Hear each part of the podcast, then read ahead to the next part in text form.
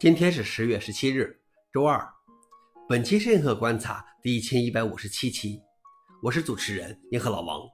今天的观察如下：第一条，《我的世界》成为有史以来最畅销的电子游戏。《我的世界》Minecraft 宣布其销量已达到惊人的三亿份，成为有史以来最畅销的游戏。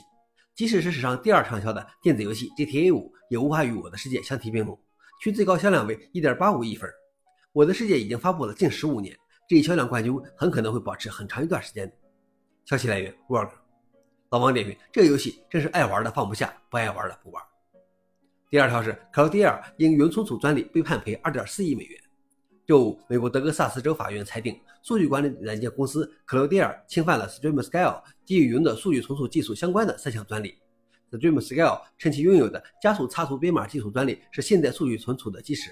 指控克罗地尔的 CDH 开源数据管理平台侵犯了其专利权。克罗地尔辩称其软件工作方式与 Streamscale 的发明不同，称这些专利无效，并打算对这一裁决提出质疑。消息来源：路透社。老王点评：如果以此推论，恐怕要交专利费的公司不少。最后一条是纽约法案规定，购买 3D 打印机需进行犯罪背景调查。美国纽约州提出一项新的法案：纽约州居民如果想购买一台新的 3D 打印机，就必须提交犯罪背景调查。